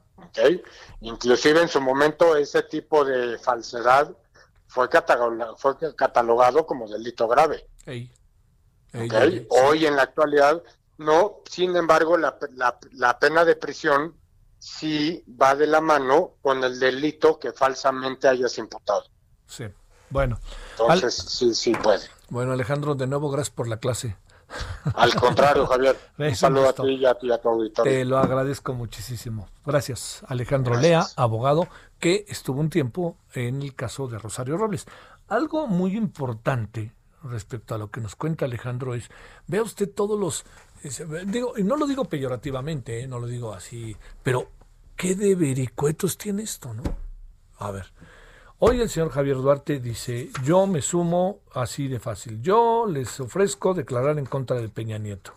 Le llamó desde la casa de Marcelo, dice, acusó que el presidente le llamó desde la casa de Marcelo de Brecht en Sao Paulo para apurar el proyecto de Tilenio siglo XXI por un supuesto compromiso muy grande con estas personas por el apoyo que había recibido por la campaña presidencial. Eso dice. Por otra parte, el asunto de las campañas presidenciales del año 2011 ya prescribió. Entonces aquí andamos con otro lío, ¿no? Si ya prescribió, ¿qué vamos a hacer con el señor Javier Duarte que quiere otros minutos de fama? Pues vamos a estar entre la espada y la pared, ¿eh? Bueno, antes de irnos a la pausa, cuando son las 17.23 en la hora del centro, vámonos, nos cuenta algo rápidamente Iván Saldaña. De nuevo, Iván, te saludo. Javier, buenas tardes nuevamente. Eh, pues las bancadas de Morena y del Verde Ecologista de la Cámara de Diputados propusieron, eh, propusieron perdón, obligar a los partidos políticos a postular a una mujer en al menos la mitad de las entidades federativas en las que se renuevan las, las gubernaturas en un mismo año. Esto a través de una reforma eh, que hoy presentaron en, en, la sesión del Pleno. Eh, se, presentó, se presentó para turnarse a comisiones.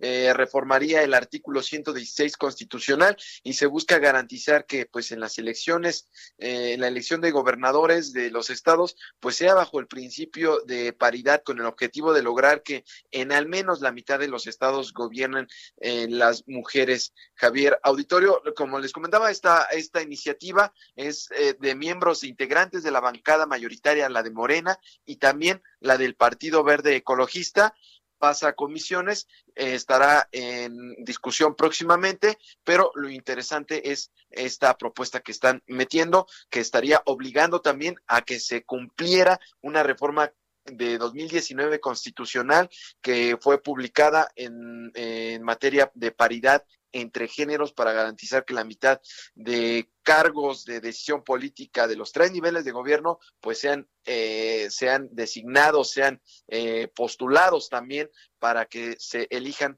con un tema desde la perspectiva de paridad Javier Auditorio. Pero esta vez ya se obligaría a los partidos políticos de prosperar esta iniciativa.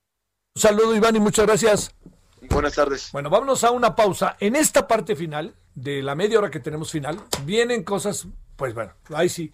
Nos vamos a dedicar plenamente al tema de las elecciones en Estados Unidos. Vamos a hablar con José Carreño, que ha hecho un extraordinario trabajo para el Heraldo por allá. Y vamos también a esperar el presunto mensaje de Trump. El referente informativo regresa luego de una pausa. Estamos de regreso con el referente informativo.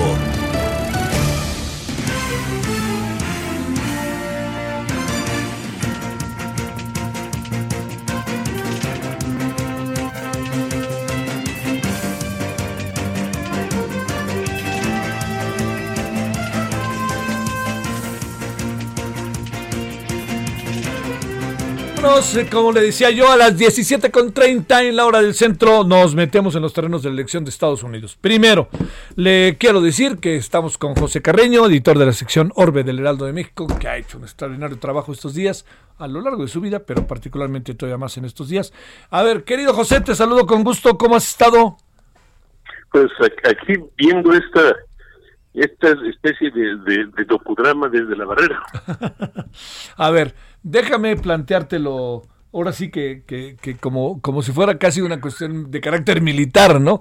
Señor José Carreño, ¿cuál es el parte hasta el momento? ¿Qué ha pasado hasta el momento, querido José? Vamos, eh, ha sido una evolución del, de lo del día de ayer. Después, eh, Joe Biden eh, ganando lentamente votos, o sea, eh, ampliando, ampliando su ventaja en estados donde tiene una ventaja muy pequeña, o comparativamente pequeña, como son por ejemplo Nevada y Arizona, o uh, comiendo terreno en estados donde el presidente Trump tiene, uh, pues ese, va, va, arriba. Para darte una idea, en, en Georgia, que es un estado donde han votado 5 millones de personas, la diferencia es de, es de 9.400 votos.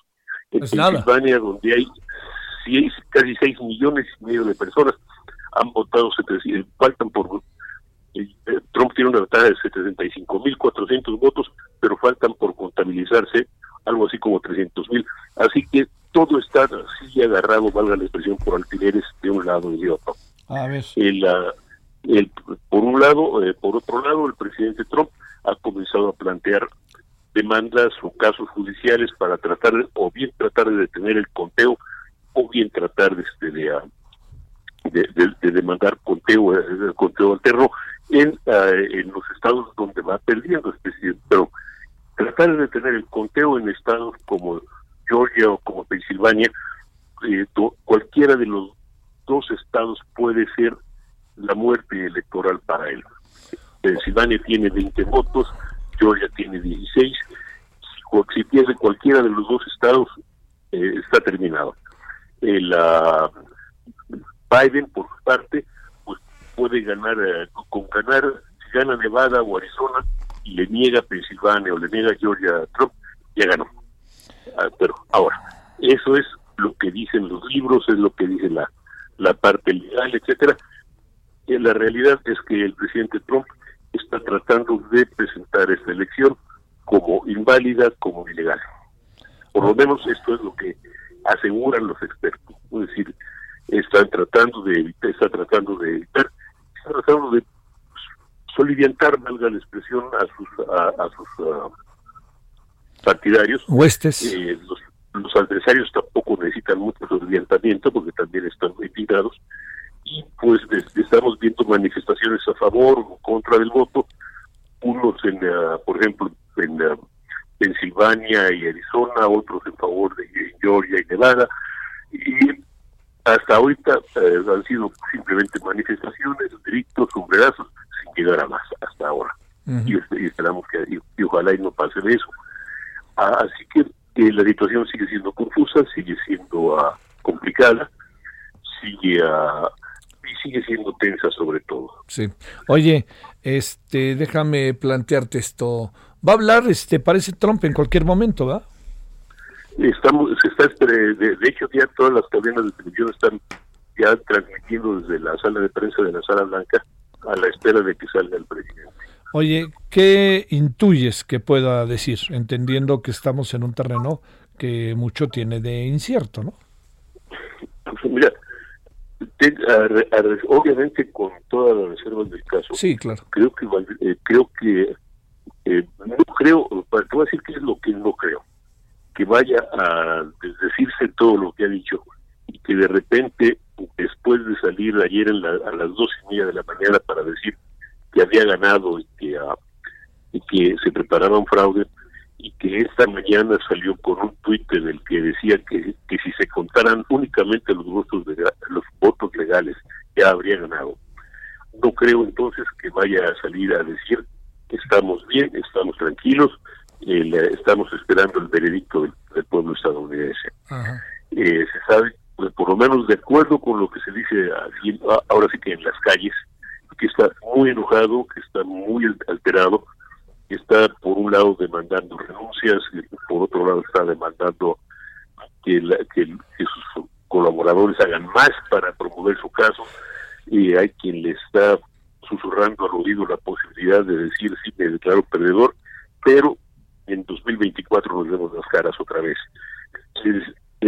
Ahorita esto es un hervidero de, rumores contradictorios y de versiones contradictorias. Oye, José, el hecho de que en algunos estados tenga una ventaja, que pareciera una ventaja significativa Pensilvania, no se puede negar, por más que falten 700 mil votos, no lo coloca o no se coloca él mismo, independientemente de lo que pase, echado para adelante y diciendo les voy a ganar y ahí vengo, o más bien ha de tener ahora sí que otros datos. Pues eh, yo creo que probablemente tiene otros datos, porque la verdad es que estoy de acuerdo contigo, la, la, la, ventaja es significativa y digamos que le faltaría le faltaría menos votos que llenar que los que tendría que llenar a, Biden o sus partidarios. Pero el hecho es que, pues también, se puede decir que también conjuga perfectamente con las características de ese presidente, ¿no? Este presidente tiene tres reglas de vida que estamos viendo actuar, vamos, las estamos viendo en este momento. Es, eh, siempre ganar, ganar a cualquier costo. Sí, sin importar cómo. Siempre contraatacar, contrademandar, uh, pelear y, y, declarar victoria no importa en qué momento y bajo qué reglas, ¿no? No mm. importa qué tan abajo esté el agujero. Y, lo estamos viendo.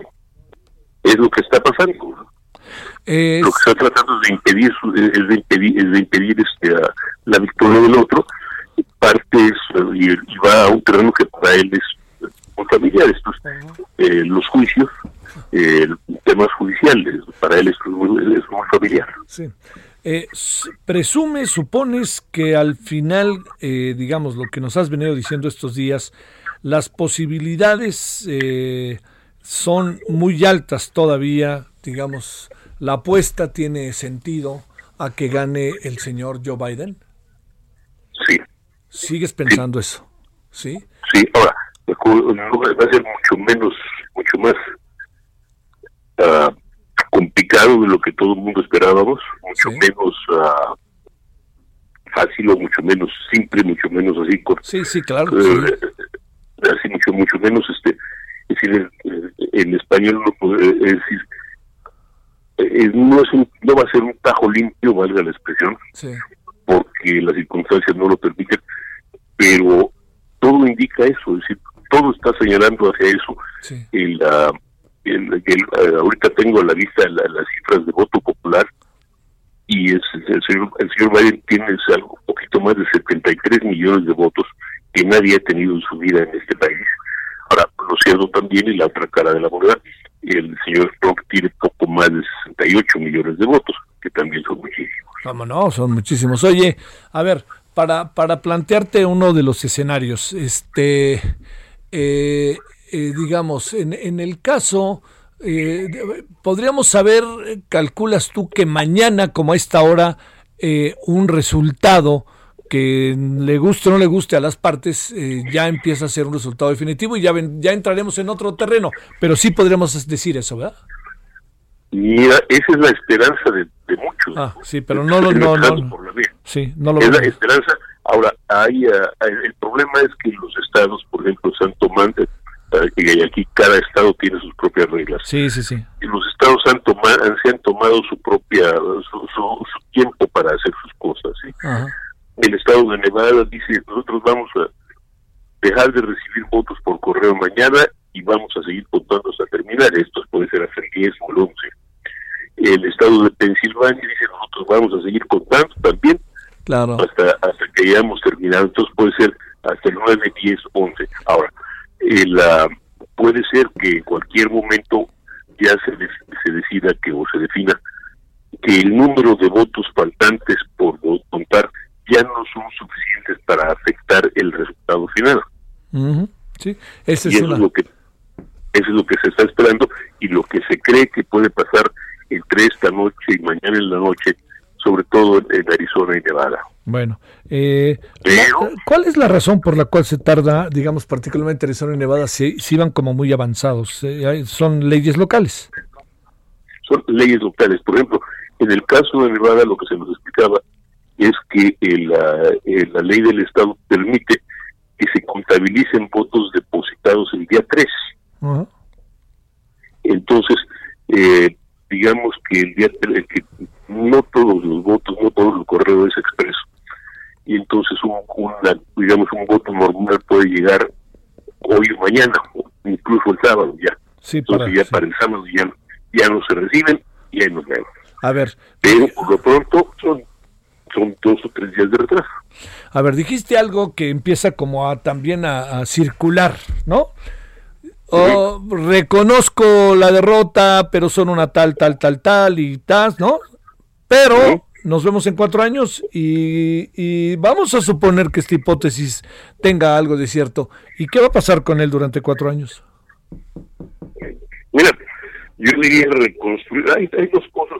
Una, cosa que no hemos platicado, Javier, que es bien, que es tremendamente importante, es, y lo, lo, lo acabamos de mencionar, que tuvo un número considerable de votos. Claro. Y aumentó mínimamente, si quieres, porcentajes de 1, 2, 3%, pero aumentó su votación entre mujeres y latinos. ¿Ok? El, eh, no solo entre los cubanoamericanos de Florida con el susto del, socialismo, etcétera, sino entre mexicoamericanos en Texas, California, etcétera. Sí, mínimamente si quieres, pero lo aumentó. Entonces, ahí es, es, algo que hay que, que, hay que notar, que hay que ver, que hay que considerar de manera muy cuidadosa. Sí, sí, Es decir, tiene cuatro años para montar una nueva coalición y tratar de hacer nuevos um, avances entre en todos esos grupos. también para conseguir los recursos para estabilizar su imperio financiero, que está, su imperio comercial, su imperio personal, que está bastante, que parece estar bastante tocado, y para fortalecer, pues, pues fortalecer sus bases y su uh, y, ahora sí que su control del Partido Republicano. Eso sería, es decir, esos cuatro años, eso sería, normalmente sería el uso de esos cuatro años, de, esos, de esos dos años y algo. Sí, sí, sí. Sí, sí, sí. Oye, a ver, una, una última cuestión, José. Tengo la impresión de que a las cinco y media pues ya no empezó, ¿verdad? Lo que iba... Eh, la, la... No, es, es, pero es, es, es hora política, ¿eh? Ojo. ¿Sí? Es hora política, así que... Eh, eh, digamos, eh, ¿puede utilizarse la Casa Blanca para un mensaje político de tu partido y de tu candidatura? Sí, ¿verdad? Mira, eso es algo que está en discusión porque el presidente Trump ha utilizado, lo ha hecho varias veces, ha usado en la, la Casa Blanca, ha usado el avión, ha usado el helicóptero, así como, como parte del escenario. Y aunque es ciertamente, eh, se le se considera de mal gusto, se considera injusto si se quiere, pues es un recurso que han usado los presidentes durante mucho tiempo. Es, son presidentes, no pueden dejar de serlo, eh, eh, excepto cuando ya no son elegidos. Entonces, mientras tanto, pueden usan la Casa Blanca, usan ahora sí que las uh, los adornos del cargo para tratar de, de subrayar su posición. Sí, claro. Pero no, es de buen, no se le considera de buen gusto. Sí. Oye, para cerrar, eh, ¿el Congreso está definido? ¿Queda en manos demócrata, en manos republicanas? ¿Eso ya lo podemos ir, eso sí podemos ir sabiendo o no? Mira, la Cámara Baja queda en manos demócratas, aun cuando un poquito abollados. Uh -huh. Perdieron como cinco o seis, de, de, cinco, seis asientos, creo que tal vez ocho. El uh, Senado todavía había un par de asientos por, uh, por definirse, pero es muy probable que los republicanos mantengan su control. Así, pero ya por uno o dos asientos, así, por, por de forma muy, muy, muy, uh, sí. muy, muy reñida. Pero, otra vez eh, pues, le complican la vida al señor Biden. Se le, le complicaría muchísimo la vida al señor Biden. Oye, y por último, este, eh, la parte que corresponde a las gubernaturas que estuvieron en juego. Ahí, eh, digamos, ahí fundamentalmente pelean los demócratas y los republicanos, pero o ahí sí aparece otro partido político. No, no, no, son normalmente demócratas y republicanos. Sí. Pero acuérdate que en cada estado, en cada estado hay el partido demócrata y el partido republicano. Sí. Y los partidos y esas, esas alianzas, pueden, ese partido aliado de los demócratas o ese partido demócrata Ajá. o partido republicano puede tener otro nombre. Sí. Normalmente son, son, son no, pero no, normalmente es el Partido Demócrata de Ohio y el Partido Republicano de Ohio. Bueno, normalmente. Bueno, ahora sí una última pregunta. ¿Por qué vemos en las pantallas que ayer colocaban 264 votos Biden, 214 Trump, y hoy vemos que en muchos lados eso ha cambiado y se coloca 253 votos Biden y se mantienen los 214 de, de Trump. ¿Qué, ¿Qué, es lo que hizo la diferencia de medición? ¿O qué se contó que todavía no se debía contar? ¿O qué fue lo que pasó, José? Bueno, es, ahí estamos hablando de Arizona. Ayer, desde ayer, tanto el, la, agencia de Associated Press como la, como la cadena Fox News decidieron que eh, en Arizona la ventaja de los de Biden era suficiente como para que no pudiera ser remontada o, o, o superada por Trump y le dieron a, a, Biden sus 11 votos electorales. Ajá. Ahora, hay otras organizaciones, CNN, CBS, New York Times, que todavía no eh, todavía no reconocen a Arizona como un este, estado ya favorable favorable sí. A, a, a, Biden y esa es la razón. Y ahí está el presidente Trump. Adelante, mi querido José, ahí con el señor presidente de los Estados Unidos. Sí, señor.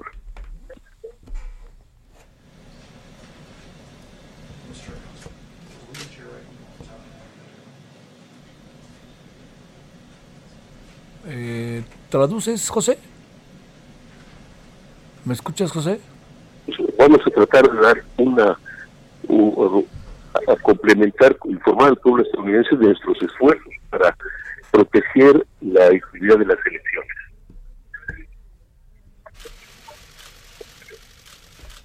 Thank you very much. Thank you.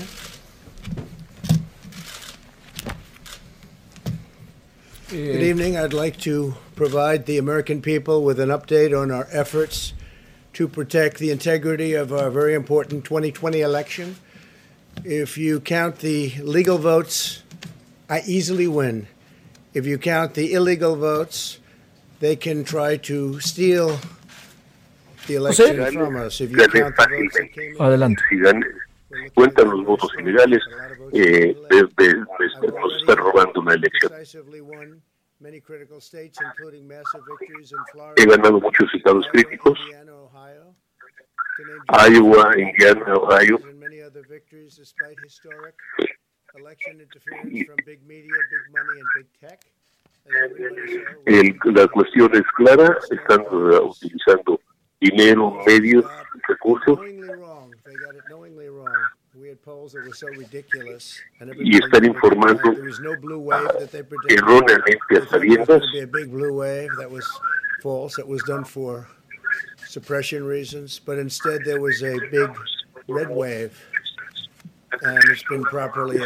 Estaban esperando una, una situación diferente, pero en lugar hubo una gran oleada de votos en favor de los republicanos, en favor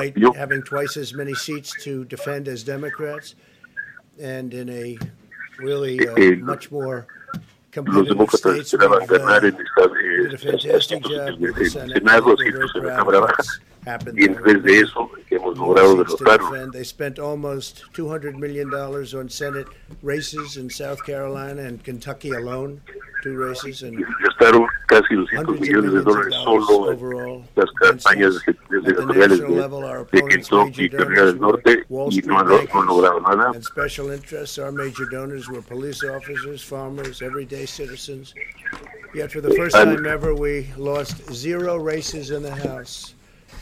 y por primera vez en mucho tiempo perdimos cero campañas en nuestra Cámara, perdimos cero en la Cámara de Diputados. And actually won many new seats, with I think many more on the way. This was Dice, en realidad hemos ganado cientos y hemos tomado más. More Republican women were elected to Congress than ever before. That's a great achievement. I won the largest share of non-white voters of any Republican in 60 years, including historic y hemos logrado más uh, votantes no blancos uh, republicanos que en 60 años. largest ever in our history. We grew our party by 4 million voters, the greatest turnout. Nuestro partido creció por 4 millones de votos. Uh, Democrats are the party of the big donors, the big media, the big tech. It seems. Los demócratas han become por grandes of the grandes medios por los grandes intereses. And we're also, I believe, the party of inclusion. As everyone now recognizes, media polling was election interference in the truest sense of that word. Todo el mundo reconoce como elección, interferencia de elecciones por, por really phony intereses polls, extranjeros, intereses phony polls, especiales. Fake polls were designed to keep our voters at home, create the illusion of momentum y por eh, la difusión de rumores, la difusión de elecciones que estaban diseñados para tratar de evitar que los votantes salieran a, a, a las calles. And uh, it's never been used to the extent that it's been used on this last election. Todo ese tipo de trucos fueron usados esta vez en, un, en, un, en una proporción que nunca había sido lograda on every occasion that I know of. Had Joe Biden up by five points in Florida, and they were off by 8.4 points. Y se le gané a Biden por cinco puntos en Florida So uh, y fácilmente por they ocho had me puntos en losing Florida by a lot, and I ended up winning Florida by a lot. Other se than iba that, ganando, iba perdiendo Florida por mucho, y acabé ganando por mucho. him up four points in Ohio, and they were off by 12.2 points. Perdía por cuatro And they puntos y won por doce. Ohio, great state of Ohio, very easily. The Washington Post said Biden up 17 points in Wisconsin, and it was basically even. Biden iba, 17, iba arriba 17 puntos por arriba en eh, Wisconsin y terminamos básicamente empatados. Suppression. There are now only a few states yet to be decided in the Solo hay presidential unos race. estados que quedan por ser The voting apparatus of those states are run in all cases by Democrats. We were El aparato gobernados locations por demócratas, están bajo una tremenda presión. numbers started miraculously getting whittled away in Iban perdiendo por mucho y sus números comenzaron milagrosamente a remontar. Permissible observers. We went to court in a couple of instances, and we were able to get the observers put in. And when the observers got there, they wanted them Se está tratando de, 60, de, 70 de, feet away, 80 feet, 100 feet away, outside the building to observe people inside the building. and we dentro case case, and uh, we have others happening. There are a lot of lots of litigation, even beyond our litigation. There's tremendous amount Dice, habrá litigation mucha litigación, because of how tenemos muchos litigios was. And I que irán más allá de todos los litigios. Mail-in voting for a long time. It's uh, it's really destroyed our system. It's a corrupt system. Han destru- se están destruyendo el sistema, es ahora es un, corru- un They become corrupt. It's too easy. They want to find out how many votes they need, and then they seem to be able to find them.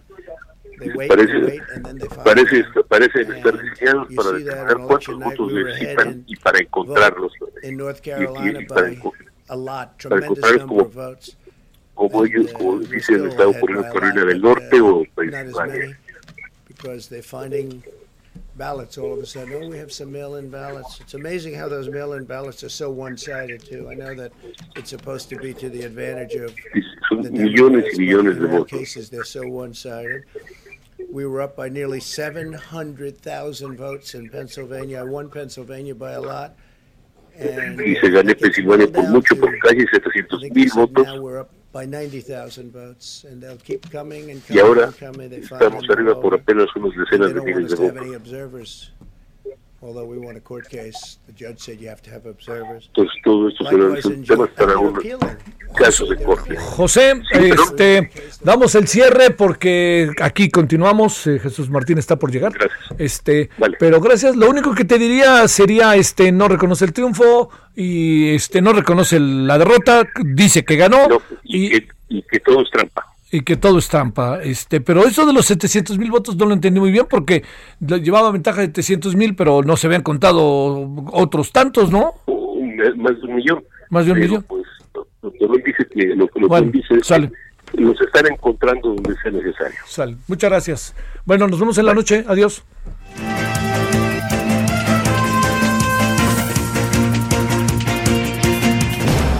Hasta aquí, Solórzano, el referente informativo.